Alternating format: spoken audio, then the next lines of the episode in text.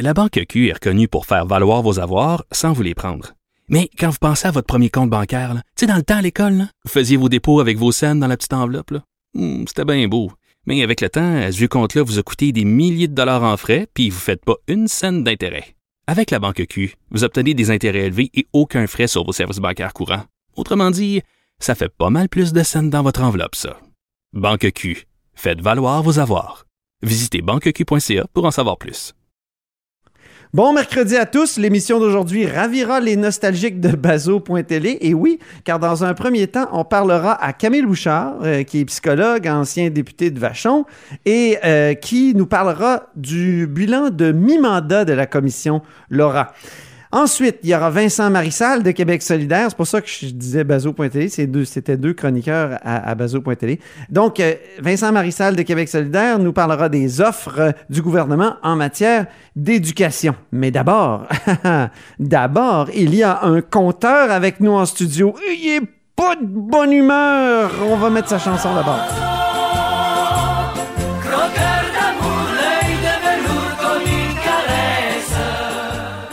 Bonjour Jean-François Gibault.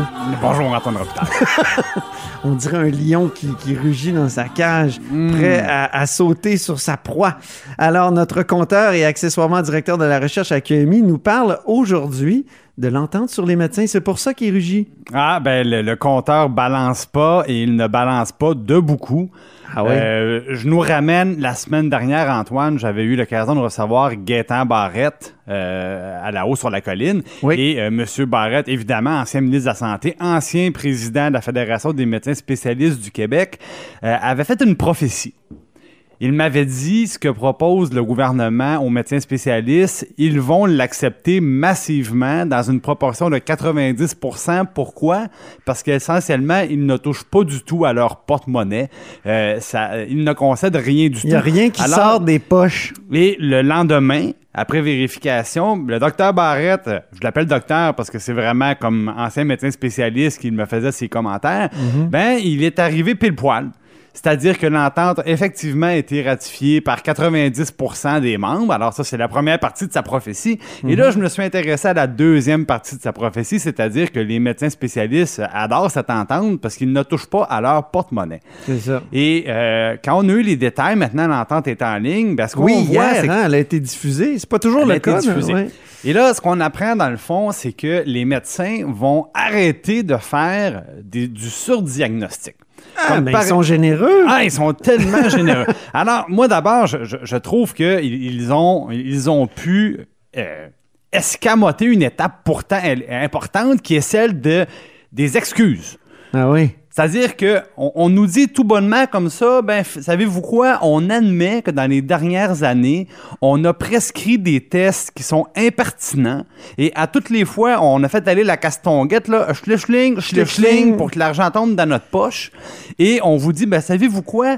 Ces, ces, ces tests diagnostiques là, des scans, des pap tests, des, des toutes sortes de diagnostics, ben on le, on le faisait pour rien. On le faisait pour l'argent et on va arrêter de le faire. C'est ça le surdiagnostic. C'est ça le, sur- le surdiagnostic. Alors, la première des choses, ça aurait pris des excuses, je pense, pour avoir dilapidé des centaines, voire des milliards de dollars pour rien. Et là, de venir nous dire qu'aujourd'hui, on va arrêter de le faire et c'est ça qui, euh, dans le fond, sera notre contribution au trésor public, euh, ça ne marche pas. Et là, je suis allé voir, par exemple, l'Association médicale du Québec, qui est une association de médecins, Dissoute.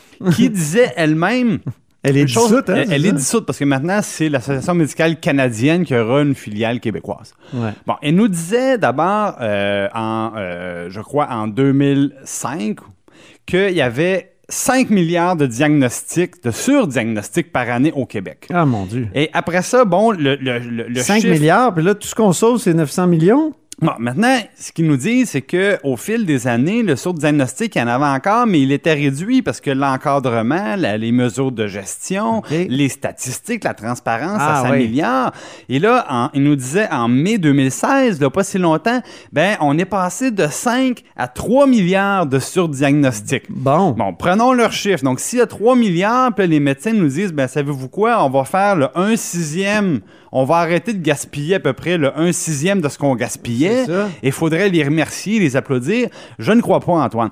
Moi, je pense que ce qui... Mais là, il y a, avec l'Institut de la pertinence, si tu me permets de, me- de me faire l'avocat du diable, Oui. euh, donc des médecins spécialistes, euh, est-ce que, est-ce que ça peut pas être, euh, comment dire, est-ce que ça peut pas baisser encore?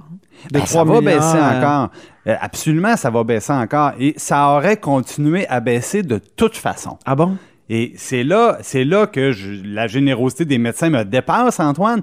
C'est que, par exemple, le gouvernement du Québec a implanté le financement à l'activité.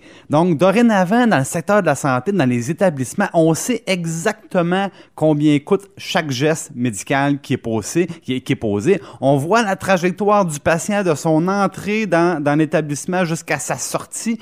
Chaque geste posé, euh, les coûts associés à ces gestes-là. Et là, après ça, on peut se comparer. On peut comparer un établissement à un autre. On peut comparer la pratique d'un médecin à celle d'un autre médecin, d'un autre groupe de médecins.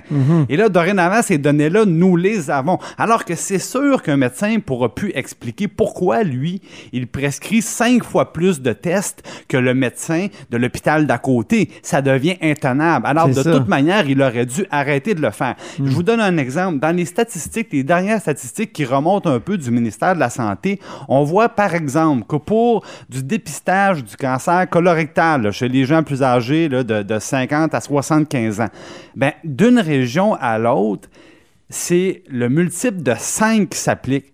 Dans certaines régions, comme en Outaouais, il y a cinq fois plus de tests qui sont prescrits par les médecins. Ça veut dire qu'on est cinq fois plus Québec. Ben, ça veut dire qu'il n'y a pas de, de, de guide, de bonne Ouais. pratique médicale et les médecins font ce qu'ils veulent. Ouais. Mais c'est pas vrai que euh, c'est important de faire cinq fois plus de tests dans une Non. région que dans une autre région. Il y a quelqu'un qui se trompe quelque part. C'est ça. Et euh, la seule explication logique, c'est euh, le- le- les abus. C'est-à-dire que le- un médecin qui surprescrit n'a aucune conséquence. Jamais on lui demande des comptes. Au contraire, on augmente sa paye. Et c'est ça le problème. Mais maintenant qu'on est capable de chiffrer les coûts de chaque intervention, de monitorer tout ça, je pense que les médecins voyaient très bien venir le jour où il allait dire, ben, quand vous posez des mauvais gestes médicaux, vous prenez des mauvaises décisions.